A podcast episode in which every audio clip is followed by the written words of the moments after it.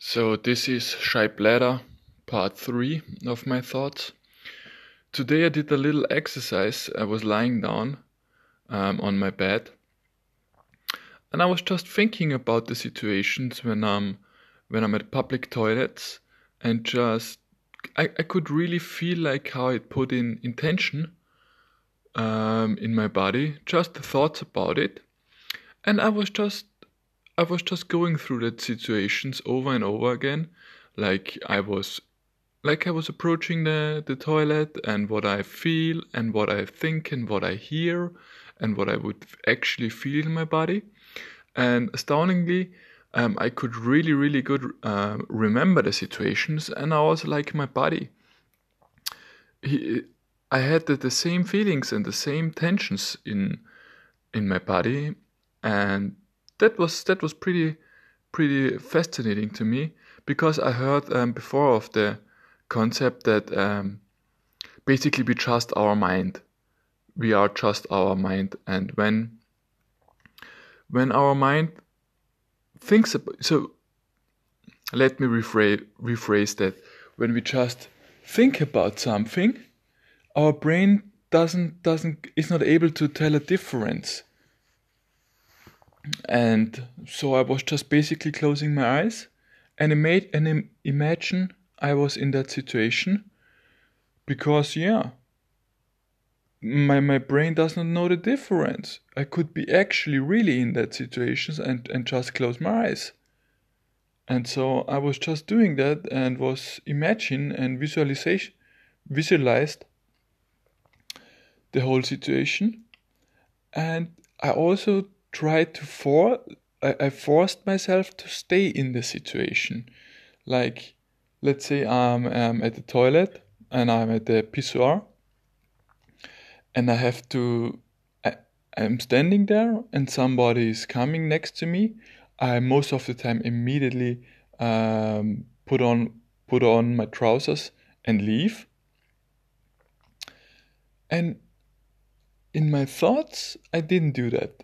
I was staying longer there and longer over a couple of yeah it was not a couple of minutes but it was what 30 seconds 40 50 seconds.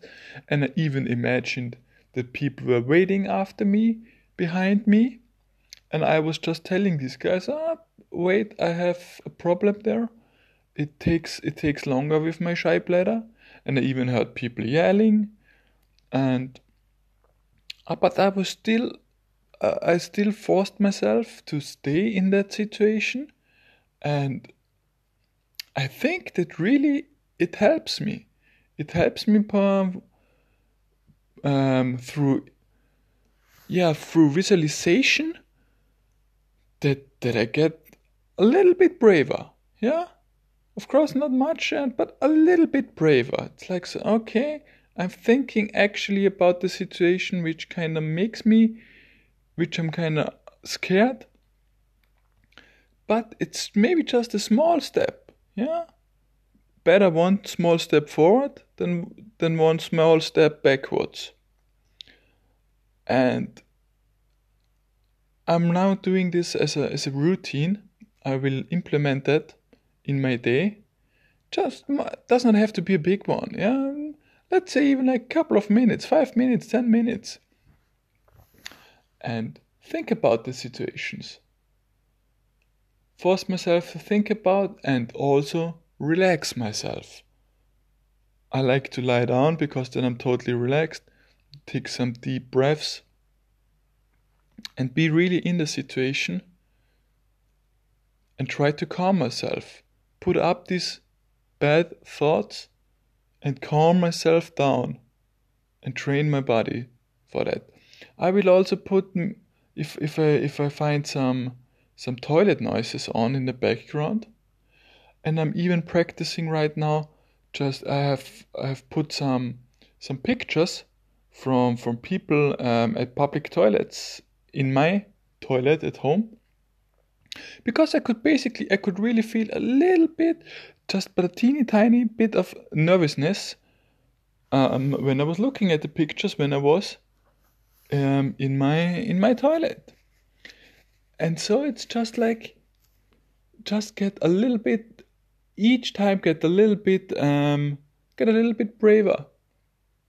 So like a huge fan, uh, I'm a huge fan of Jocko Willink, the uh, a former Navy SEAL guy, and I can totally recommend his his books.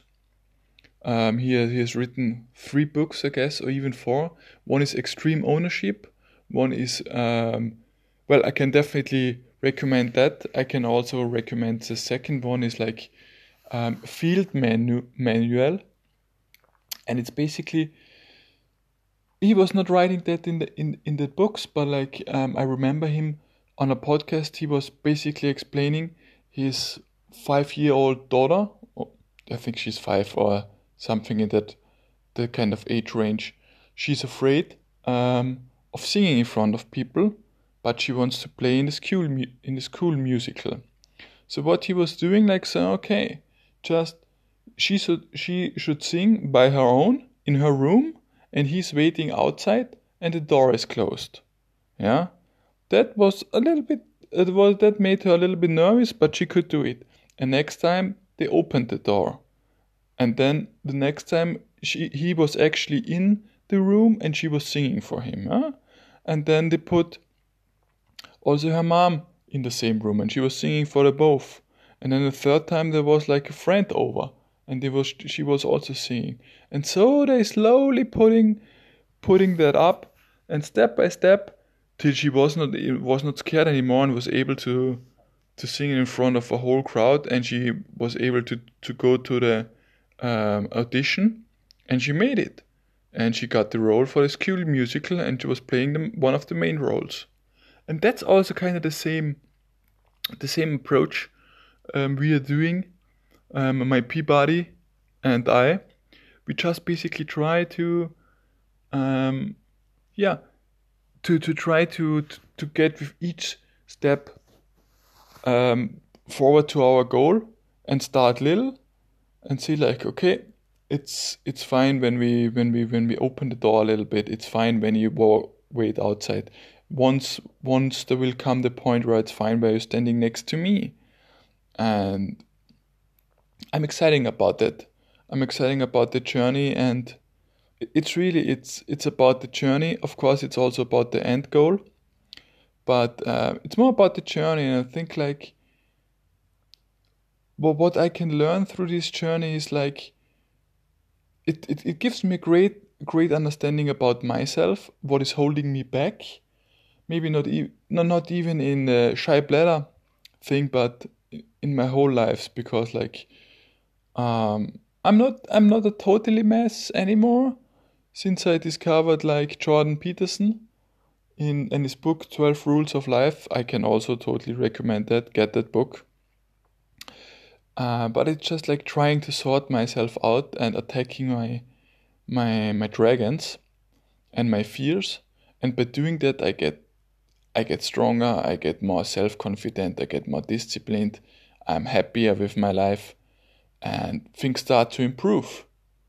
And i'm happy i'm happy that i have taken that that I have taken that steps already and I'm in the middle of the journey and I'm enjoying it. So yeah, that was it from me from my side today. And I can totally recommend if you have also shy bladder issue so do the same. Like write it down talk to other people do like a podcast like I'm doing like it's no one is listening you know? It's like and even if someone is would be listening uh, you can definitely shoot me an email or so. I don't know if it's even um, if it's even um, visible. I was not putting my my um, name on it because i want to kind of hide myself from it. I didn't want to get um, related to it. But this is probably also like one thing. Why not basically telling the world that i have that problem? That would also would also scare the disease away. And eventually I will do that at one point.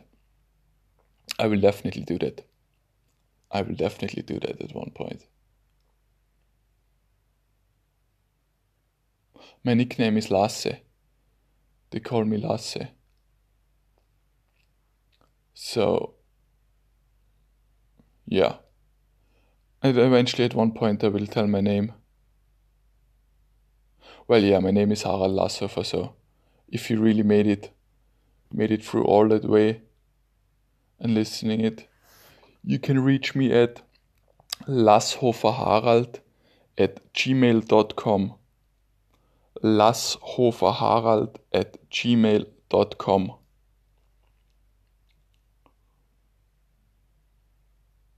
Well, that made me a little bit nervous, but also made a little bit proud. And it's it's good, like to put myself out there and saying that I don't want to have that anymore.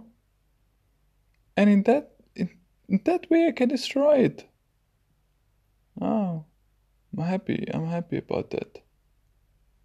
Anyway, I can encourage you guys um, do that the same way.